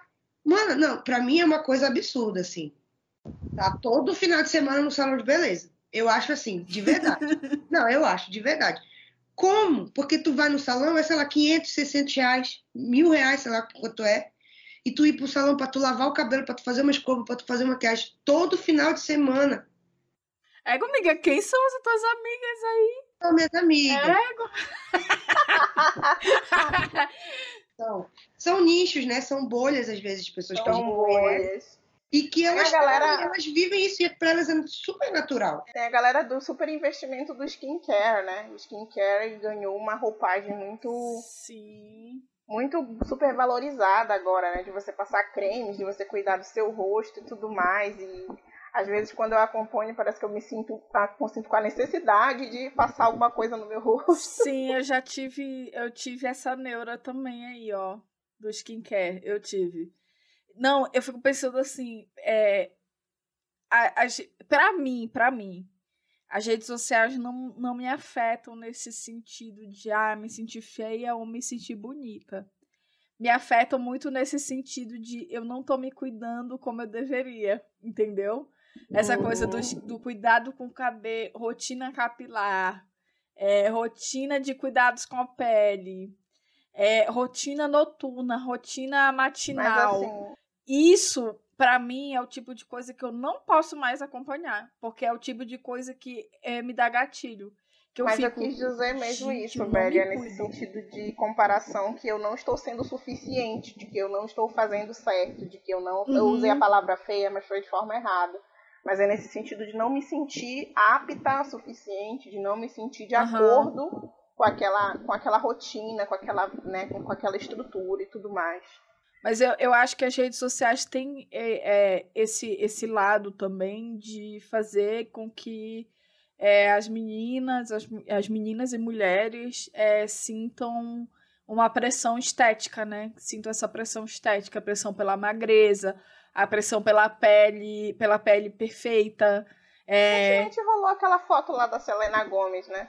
É, eu achei tão legal, porque, tipo assim, ela não é uma mulher gorda, é uma mulher magra, só que ela não tem aque, aque, aquela magreza. É, assim, ela tem. Uma magreza normal, ela tem um corpo normal, ela é uma mulher normal. Mas eu acho que as pessoas entenderam que ela tem um corpo normal, é um corpo fora do padrão, né? Pois é, isso me, me, chocou, isso. isso me chocou. Porque as pessoas estão acostumadas com, com uma beleza que é, tipo, é, da barriga extremamente chapada, de não ter nenhum tipo de gordura ou marca ou manchinha, de não, sabe? E, a tipo, Selena Gomes? Não é normal. É, a Selena isso. Gomes. Ela postou uma foto de biquíni e ela tem um corpo normal. Ela, ela é uma mulher magra e tem um corpo normal. Só que as pessoas estão é, tratando como se ela fosse uma, uma mulher super fora do padrão. E, e que não tem vergonha do próprio corpo e tá usando biquíni, entendeu? Para mim, uma mulher fora do padrão. A Liso. A Liso é uma mulher totalmente fora do padrão e é belíssima, querida. Maravilhosa. Eu adoro a Liso. E, e eu acho que é muito disso também. É, eu acho que a gente precisa também encontrar pessoas que não façam a gente se sentir mal com quem a gente é. E aí. eu... Ah, pode falar. Não, eu, eu, concordo, eu concordo completamente, mas eu fico naquela, naquele pensamento assim, parece que não tem para onde escapar. Não, nunca vai ter. Você olha, você sempre vai se frustrar, por exemplo. Ah, eu vou, eu vou no nicho, sei lá, tu vê a galera que tá fazendo dieta e que tá não sei o que com o corpo, coisa estética, e tu te sente mal. E aí uma pessoa às vezes está no padrão lá, tá no corpo, e aí vê uma, um outro grupo também que fica algo inalcançável. Parece que para todos os lugares que tu olha, por mais que tu te encontre confortável em algum ambiente, mas sempre fica aquela coisa do inalcançável, daquela frustração. Eu tenho esse sentimento. Eu acho que a internet vende também muito uma coisa de, de que as, nós mulheres precisamos nos cuidar. E aí gera um tipo de coisa que eu achei é, horrível. É, de tipo assim, meninas de vinte e poucos anos indo fazer preenchimento facial, sabe? Para dizer assim, ai, eu já tenho 25 anos, né? Tem que cuidar para não vir a ruga. Que ruga, amiga? Tu não tem ruga. Tu tem 25 anos, te toca. Tu vai botar botox para quê? Aqui, aqui Macapá, desculpa mais uma vez pegar a palavra, mas é porque fica vindo um monte de coisa na minha cabeça. Muitas manas, muitas manas que eu conheci, que fizeram procedimentos estéticos antes dos seus 20 anos, antes dos seus 20 anos, Procedimentos estéticos completamente desnecessários. Teve uma que eu conheci na academia que fez com 17, 18 anos. Tirou gordura daqui. Então, dessa finura, dessa parte embaixo aqui da axila. Do peito, na gordurinha aqui do, do sovaco. E outra aqui, colega aqui, que eu acho que ela não vai ouvir o podcast, mas enfim, qualquer coisa, um abraço para ela. ela. Mas estava aqui em casa aí comentando assim, ah, não sei o que fez lipo. Eu juro para vocês, aquela pessoa não devia ter 50 quilos. Juro para você, não tinha 50 quilos. E fazer ainda uma cirurgia que é extremamente delicada e complicada. E aí penso, quem é que realmente tem autoestima baixa? Às vezes eu fico me questionando, porque a gente fica naquela pala, a gente tem autoestima baixa, a gente se sente mal, não, não, não necessariamente, mas em alguns momentos. E aí a gente às vezes se compara com pessoas que estão ali cumprindo o protocolo da cirurgia e do salão e do não sei o que, do não sei o que, mas aí me questiono, quem é que está realmente desconfortável? Quem é que está mais desconfortável? Eu que estou aqui só pensando, poxa, estou desconfortável. Ou uma pessoa que se submete a, a, a uma situação grave, da pessoa já não ter gordura corporal, porque aí quando diminui a gordura corporal, fica ainda mais grave de fazer uma lipoaspiração. Né? E, enfim, fico me questionando como é que é quem não cede, que tem autoestima mais baixa, ou é quem cede e acaba ficando escravo ali daquela situação. Amiga, eu acho que assim, é, ser mulher já é ser um alvo para isso, assim. Eu acho que independente de, de que corpo essa mulher tem. Porque o que a gente vê muito é meninas é, magras, totalmente dentro do padrão, cabelo liso, branca, enfim. E se, se, se acabando de procedimento estético porque precisa se encaixar de qualquer forma dentro de um padrão. Sendo que o padrão de beleza ele muda ele muda o tempo todo. E aí é isso, você vê que de repente o padrão de beleza é você ter é, um bocão. No final das contas é você ter dinheiro, porque é você ter um bocão. Aí daqui a um tempo vai ser você ter uma boca natural, fininha. Aí, tipo assim, a, a o, o padrão de beleza é sobrancelha super fininha. Aí depois a sobrancelha natural. Aí, de repente, o padrão de beleza é, sei lá, é, sobrancelha do só vai mudando. Aquela sobrancelha, né? O, de repente, o padrão de beleza era você ser super magra. E de, de repente, o padrão de beleza virou você ter um corpo mais violão, ou então um corpo mais malhado. E aí, por aí vai, sabe? E aí, eu acho que... Eu, eu acho que quando a pessoa vai se rendendo a isso, é muito tenso. E aí vai virando, vai virando essa coisa mesmo de ser, de ser escrava de uma, de uma parada e, e gente que é viciada em cirurgia plástica. Oi? Nunca vai ter fim. É, não, eu acho muito difícil, ainda mais no, em um tempo. Porque assim, eu, eu assisto um canal de, de. Eu assisto dois canais de historiadoras da moda. E uma delas, na Modista do Desterro, tem um vídeo onde ela fala um pouco sobre as dicas de beleza do século XIX. Acho que é 19, é 18, não me lembro, não recordo agora, mas eu vou botar na descrição, na descrição aí do nosso do nosso podcast. Ela, aí ela fala como que é nessas dicas de beleza e tal, que é, elas estavam no jornal. Era uma, eram receitinhas que, que tinham no jornal, nas, no, nas revistas, no, das, e era pro, voltada para esse público feminino. E aí eu acho que de, depois disso veio o quê? Vieram as revistas femininas, que são responsáveis por grande parte é, do, do pensamento, assim, super complicado das gerações antes das nossas, né? A respeito de corpo, de sexualidade, de cuidado, de, de relacionamento, né?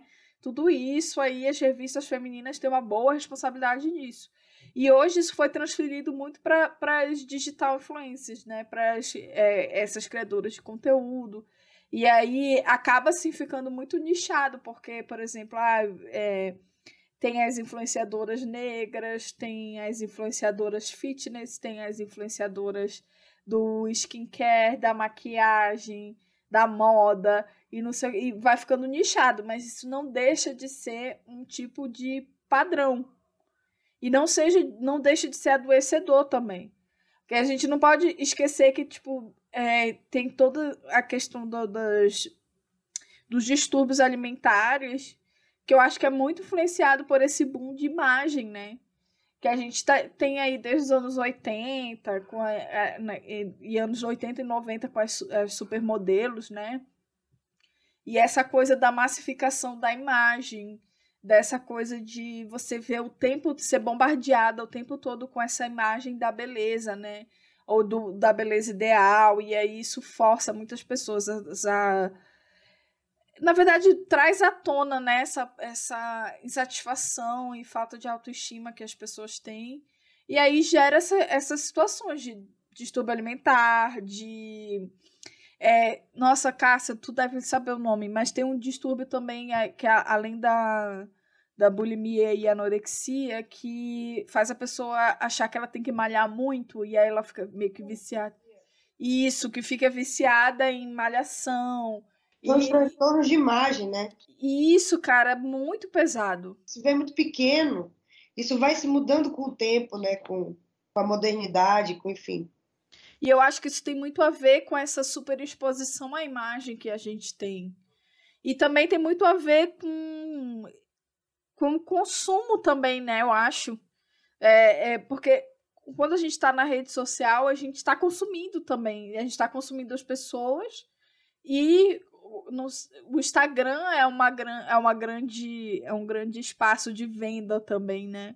De vender o seu serviço, vender o seu produto, vender o que a sua loja está vendendo, e aí paga publi, e aí a pessoa recebe lá uma publi de um, um, um remédio emagrecedor, de uma cinta. Gente, cinta, a volta da cinta, qual é essa? Qual, qual, qual é? Eu, eu fico vendo, eu fico chocada, tipo, as mulheres presa naquelas cintas assim, fazendo e malhando, dizendo não, super confortável. Aonde que é super confortável você malhar com uma cinta? Não é, mentira, mentira. E aí as pessoas vão e compram aquilo como uma, uma solução. Tipo, eu, se eu comprar essa cinta, eu vou ter a cintura dessa menina. Mal a pessoa sabe que a menina lá fez uma lipo. Ela não emagreceu usando a cinta. Nem o gel emagrecedor. É, o cabelo da blogueira não é bonito porque ela usa uma balinha de vitamina pro cabelo. Isso é mentira, só que as pessoas acreditam. Mas eu compro esse negócio de balinha de vitamina. Quase eu acreditei, gente. Ai, amiga, mas compra vitamina C na farmácia. Compra, vai na farmácia, compra um complexo vitamínico e toma. É a mesma coisa. E diz que nem funciona também esses complexos vitamínicos. Pois é. Eu ouvi dizer também, mas eu nem sei. Como mas é assim, difícil, né, gente, aceitar o que você tem um corpo que vai envelhecer, né? Você não vai ser jovem para sempre. E eu acho que é pro, pro processo assim imagético da mulher, a mulher nunca pode envelhecer. Ela tem que ser uma eterna jovem, né? E aí todos esses procedimentos para manter, né, o máximo possível da, da juventude. Enquanto que mentalmente, se a gente for pensar, a juventude é um colapso, né? Colapso de hormônio e, e de, de, caótico de pensamento. Assim. É muito ruim. E, e tipo assim, é, além disso, é, além de tudo isso né, que a gente falou, das questões dos distúrbios de imagem, dos distúrbios alimentares, vem também agora a questão do uso excessivo de filtros para mudar o seu próprio rosto. E tem toda uma questão na internet também que é, é, é chocante também. Esses dias eu estava vendo no Twitter. Baseado Nossa, nos filtros. É, as pessoas querendo querendo fazer uma plástica para ficar com o rosto igual de quando ela usa o filtro tal. Sim. É uma coisa assim, eu fiquei olhando, eu falei assim, essa pessoa não tá falando sério. E ela tava falando sério. Aí eu fiquei, gente, tô chocada. É, o que essas redes. Acho que o que a gente tem em comum é a projeção da irrealidade, né? Eu penso, por exemplo, é, em que a gente estava conversando muito pouco, que também essa irrealidade ela é muito presente nas redes é, como o Tinder, como o OkCupid, essas redes de, de, de relacionamentos no geral, né? De paquera. E aí elas também acabam, né, que você transporta essa irrealidade para essas redes também. Então, eu faço uso de algumas, né? Então eu penso muito nisso, assim, como o processo do real. E às vezes é tão maluco a maneira como as pessoas se comportam nas redes, por de pegação e de paquera, porque elas estão sempre projetando alguma coisa é, que, que tem que estar adequada aos gostos dela e nunca de realmente conhecer a pessoa. E isso é muito frequente, assim, muito frequente. E, amiga, quanto que isso não tá ligado também com a imagem, né? A é, imagem sim. é muito importante, tipo, no, no, nessas redes, tipo, tipo o Tinder, né? Eu só usei o Tinder na vida, não usei esses outros. É porque Mas os é... são tudo parecidos, assim, é o mesmo modelo. Você vê a imagem da pessoa e você diz sim, não. Então é muito parecido, assim. É, e aí, tipo, tem, tem muito uma coisa, assim, que os caras não querem ver uma selfie. Eles querem ver uma foto de corpo inteiro. É um. É, amiga. É, porque porque eu não sei, eu não entendi. Até hoje eu não entendi qual é essa neura. Mas acho que é porque. Ai. Por que, amiga? Tu sabe?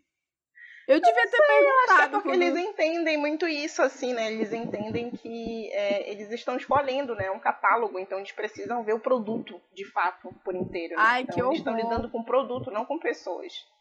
Por exemplo, eu acho que muitos homens entendem, por exemplo, aplicativos como o Tinder e outros de relacionamento como um local que eles vão conseguir sexo de graça.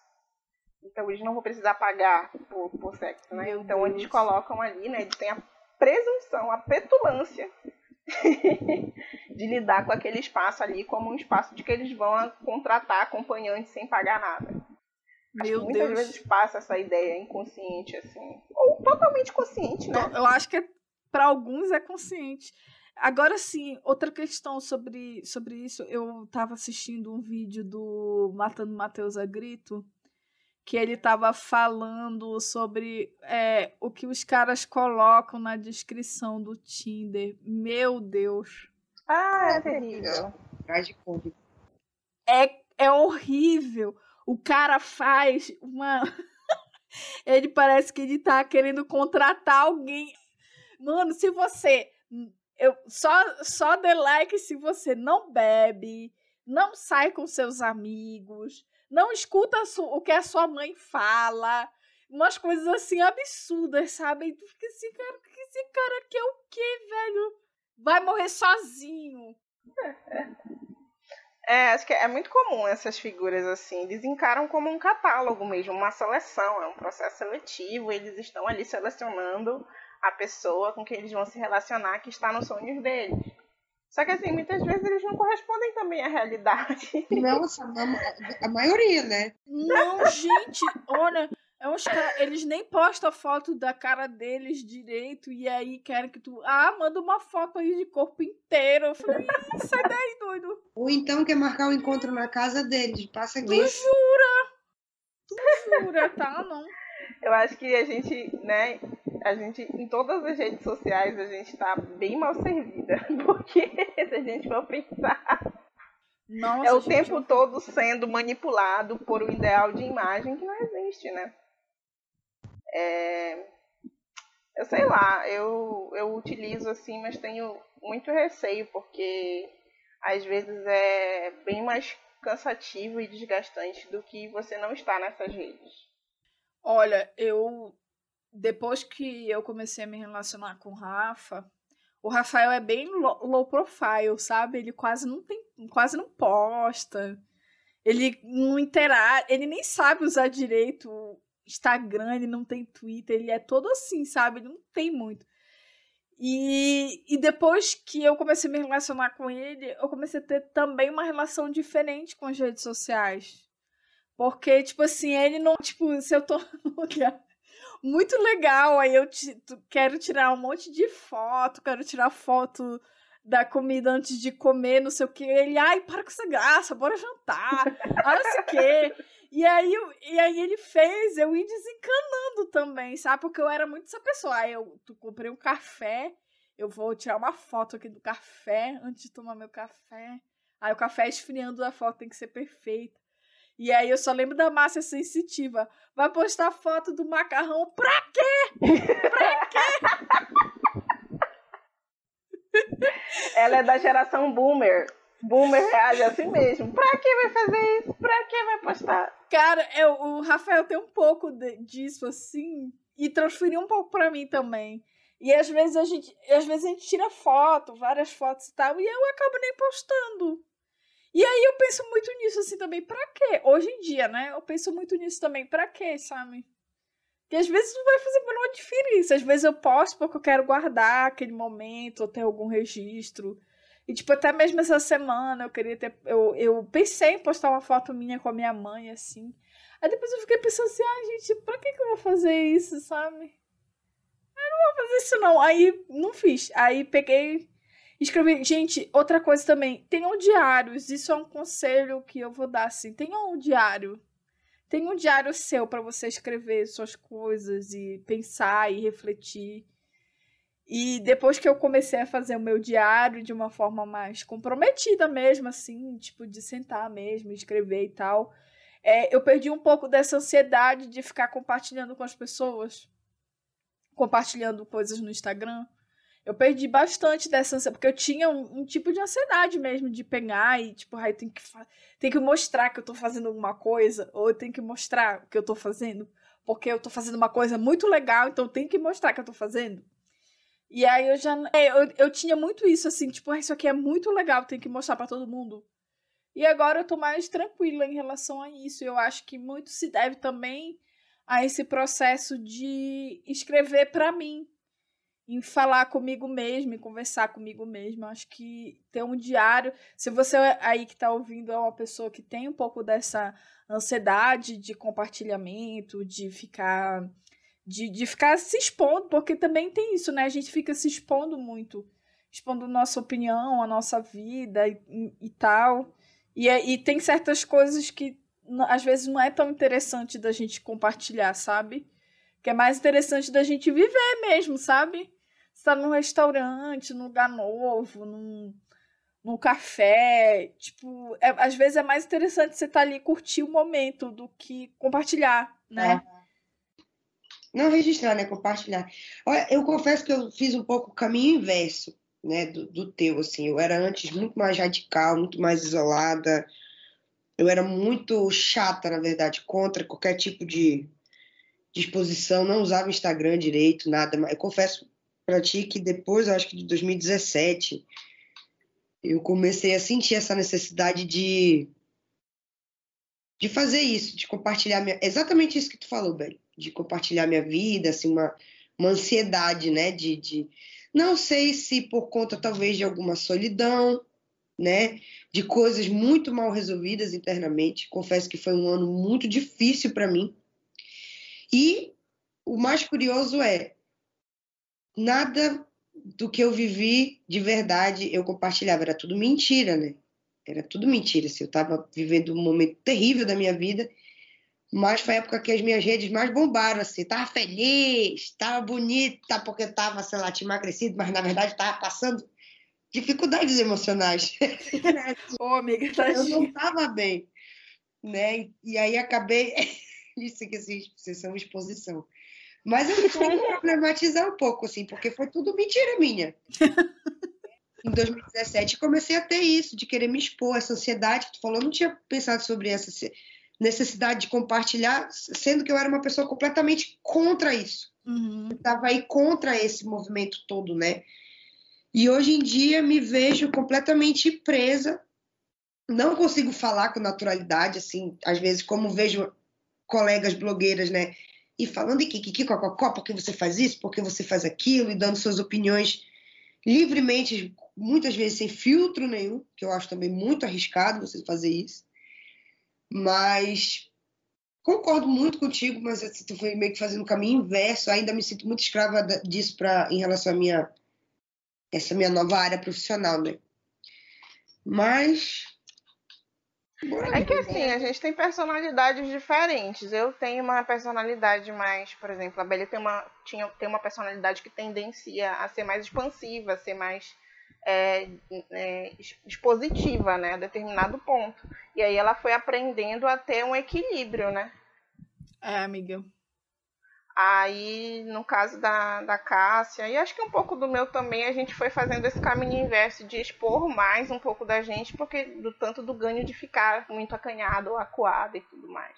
Acho que isso vai também muito da. A, a, as redes, assim, as redes no geral, tudo que a gente constrói digitalmente, elas, elas dão essa possibilidade da gente se construir como a gente quer, né? essa possibilidade de a gente se expor como a gente quer, né? A gente não expõe tudo, a gente, gente expõe. O personagem, olha só.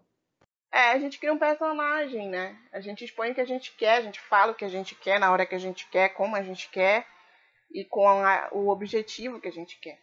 Gostasse toda vez que eu tivesse triste, caramba, não. Chego. É, cara, eu acho que eu acho que tem muito disso mesmo, que é essa coisa de a gente edita, né? A gente edita. A gente edita, não tem a vida real para ser a gente, a gente, edita. a gente se edita para botar na rede social. Veio uma colega minha, eu postei uma foto de biquíni, né? Toda, achei um ângulo, a minha mãe fez um comentário, achou um ângulo. Eu falei, achei um ângulo. Porque o ângulo de frente é muito diferente do ângulo de lado e assim por diante, né? E assim, era uma coisa que ela, a minha mãe fez essa observação, porque de fato eu era uma, eu fui uma pessoa que não, até hoje na verdade não sei, não me sinto à vontade para bater foto. Mas aí tu descobre de tanto eu ver as blogueiras, de tanto eu ver as blogueiras, ah, tu tem que fazer um triângulo, tu tem que fazer não sei o quê, a gente vai adaptando. Aí veio uma colega minha me questionar acerca de postar a realidade. Eu fiquei muito sem graça, porque todas as fotos que eu tinha postado, tudo que cheio de filtro, né? E aí fiquei me questionando isso, como que eu já me sinto desconfortável em, postar coisas sem filtro? Em postar fotos sem filtro, eu não conseguia mais postar. E aí, sei lá, achei uma foto lá que estava aleatória do mesmo dia, do mesmo rolê sem filtro. Não sei se fez tanto efeito, mas me senti um pouco na obrigação de, de ser menos mentirosa, né? Ainda tem esse ponto, minha gente, a gente pensar sobre as nossa, nosso comportamento ético, né? Nossa experiência ética nessa, nessa rede. E as pessoas cobram, né? Cobram que você seja real. Mas e se você não quiser mostrar o real? Eu fico pensando também sobre isso, porque às vezes a gente realmente não quer se dar todo, não quer se expor todo ali. Claro, existem noções né, violentas, nocivas, simbólicas, mas a responsabilidade é, é ética e moral. Isso não pode ser, a gente não pode se isentar disso, mas ela ficou muito mais maleável depois da amplitude das redes, né? Ela ficou muito Sim. mais é, é muito mais relativa, entre aspas, até relativizou, o que não deveria ser relativizado. Então, a gente sempre tem que estar tá pensando, está sempre na corda bamba, né, pensando sobre isso, assim. Teve uma vez que eu conversei com a minha colega de apartamento, lá da UNB, e a gente estava falando sobre que ela achava engraçado, porque as pessoas nas redes sociais, elas colocavam quem elas eram de fato. E aí eu olhei para ela e disse, mas como assim? Ela falou, ah, elas colocam a profissão, elas colocam quem elas são e colocam a idade. Ela disse, eu não entendo isso, para mim não faz sentido, para mim é só uma parte da minha vida ali. E eu fiquei pensando sobre isso, né? Sobre o que ela falou para mim, porque realmente eu era uma dessas pessoas que adorava colocar o que que era, signo, essas coisas todas, né? Ah, sou, sou professora de filosofia, não sei o que, não sei o que. E aí depois eu pensei e digo, é, isso faz sentido para mim. Eu adotei, né? Eu adotei isso. Mas eu, a, a, realidade do que ela refletiu foi muito potente nesse, nesse, nessa perspectiva, assim, de. Porque as pessoas vivem dizendo quem elas são e por quê, né? Qual é a motivação de se dizer quem se é numa rede que é totalmente, né, totalmente criada e totalmente maleável sei se vocês me entenderam. Sabe o que me assusta mais? Sabe o que me, sabe o que, que me assusta mais, além da pessoa dizer lá qual é a profissão, que faz e tal, a idade que tem? O que me assusta mais é quando a pessoa, principalmente mulheres, mulheres fazem muito isso. É colocar assim, casada com, aí bota o arroba do marido. Mamãe de não sei. Mamãe de. Aí bota o nome dos filhos. Aí eu fico pensando, oi? Porque também é uma, uma afirmação de uma identidade, sabe? Sim, e a identidade daquela pessoa é, tá só relacionada. É, é isso que eu fico pensando. A, a, a identidade, a característica daquela pessoa tá relacionada única e exclusivamente a ela ser casada e ser mãe? É. É uma expressão, né? É somente uma expressão, é... na verdade. Ah, é, isso aí me choca. Minha gente, já tá dando uma hora e 35 Olha, hoje a gente se empolgou. Ixi, a gente nem, nem cumpriu todo o nosso roteiro. Tudo bom, meninas? Ah, não, mas olha, eu acho que a gente deu uma boa cumprida. Também presta atenção aqui, eu tava olhando, a gente falou sobre, né, app de pegação.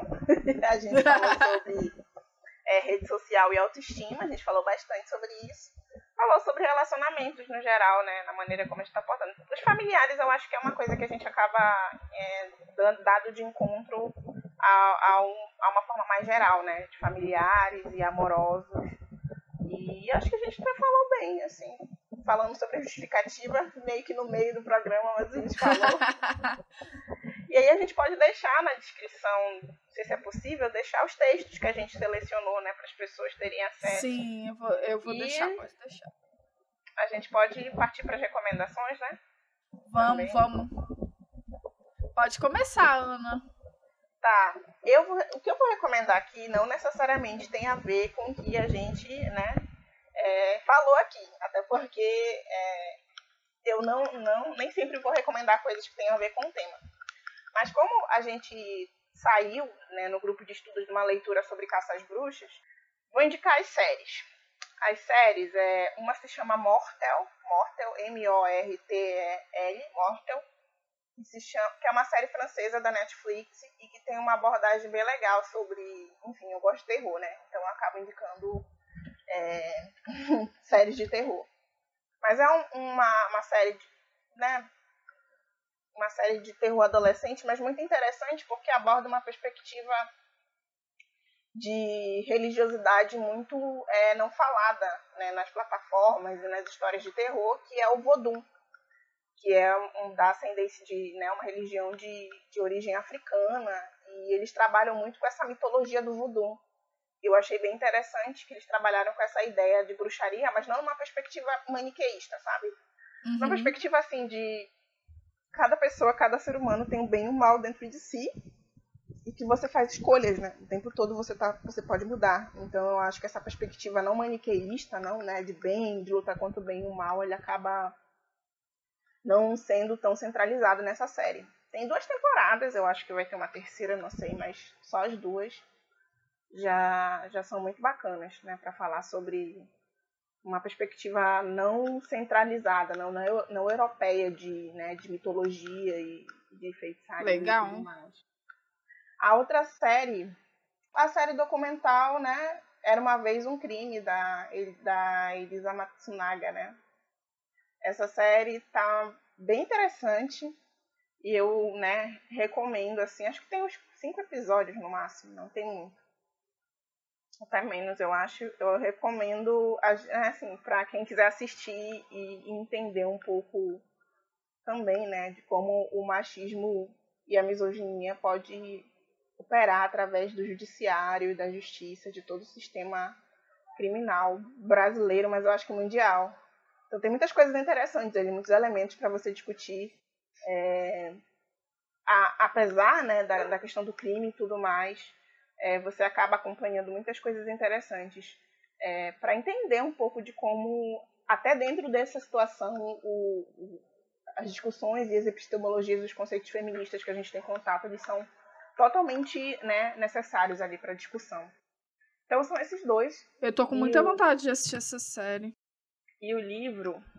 Deixa eu. Eu, ah, tá aqui.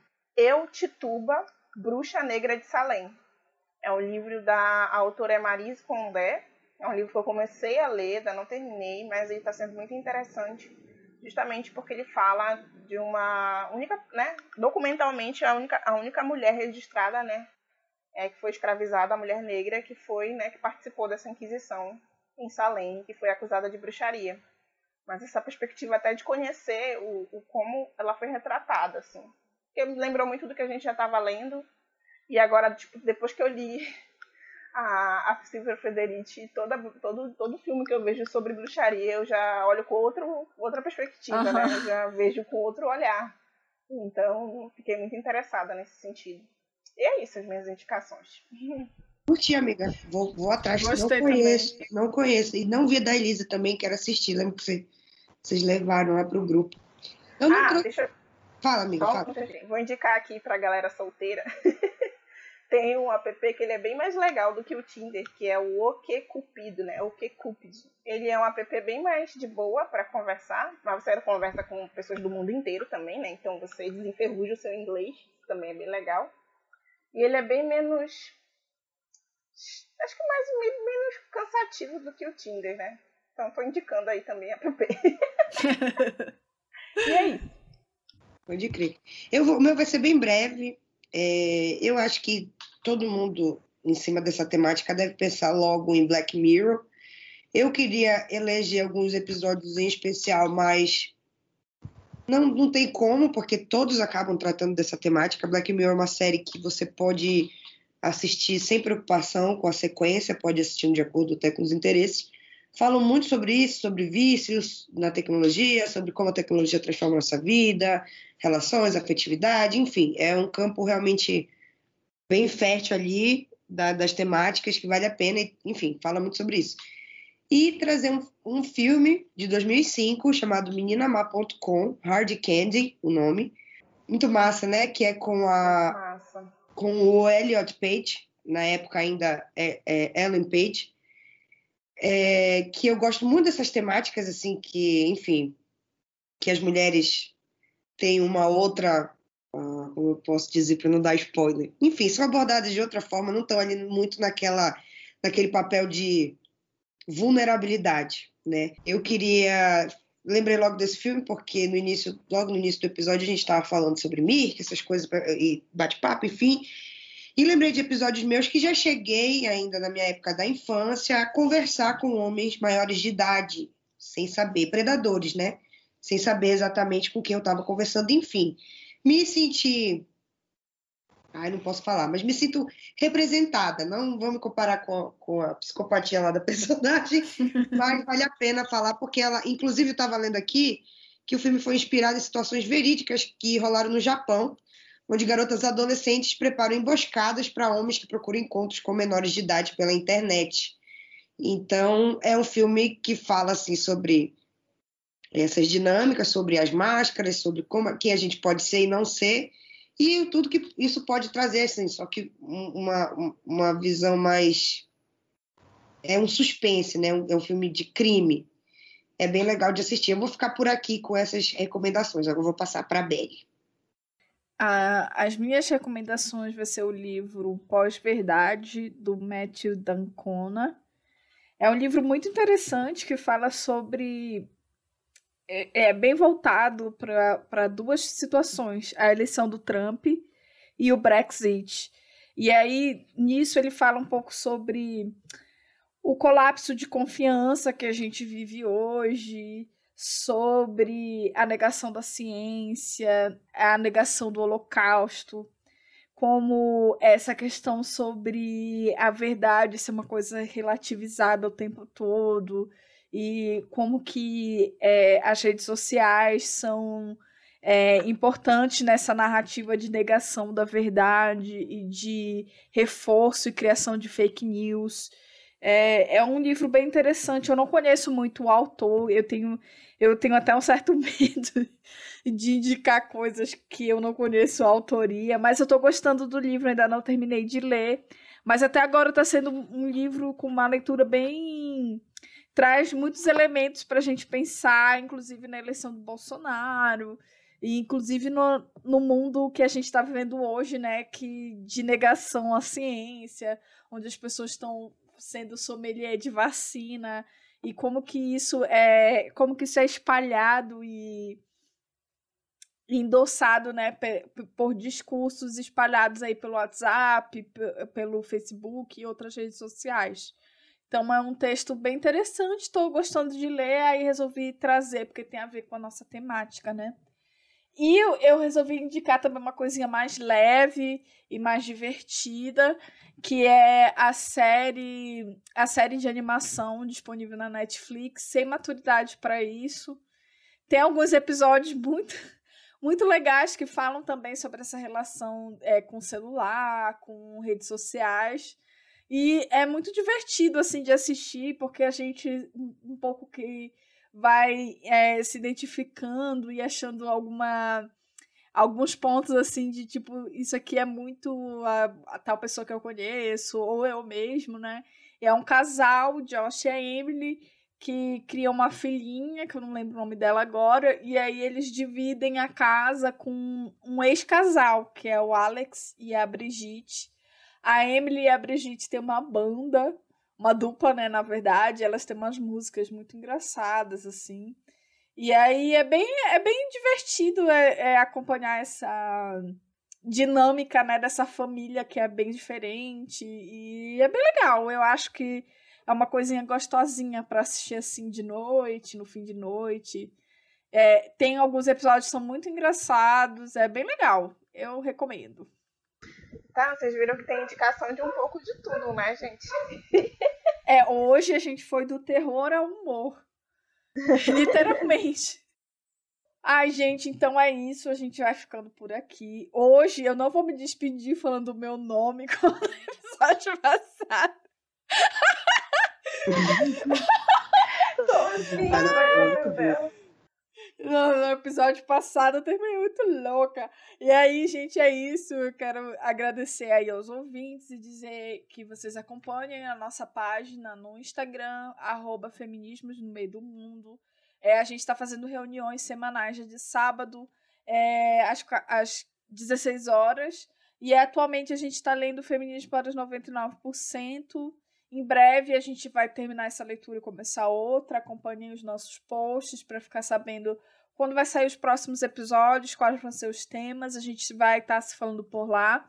Se você tiver alguma recomendação, alguma dúvida, alguma ideia para o podcast, é, pode mandar para a gente por lá também. E nos siga nas nossas redes sociais, elas estão todas listadas aí na descrição do episódio. E junto com as nossas recomendações e mais informações de textos e coisas relacionadas ao assunto. E é isso, pessoal. Temos, temos. Yeah!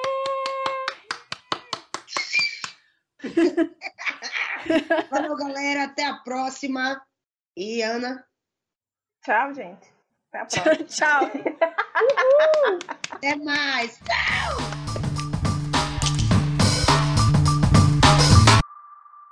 Valeu, galera.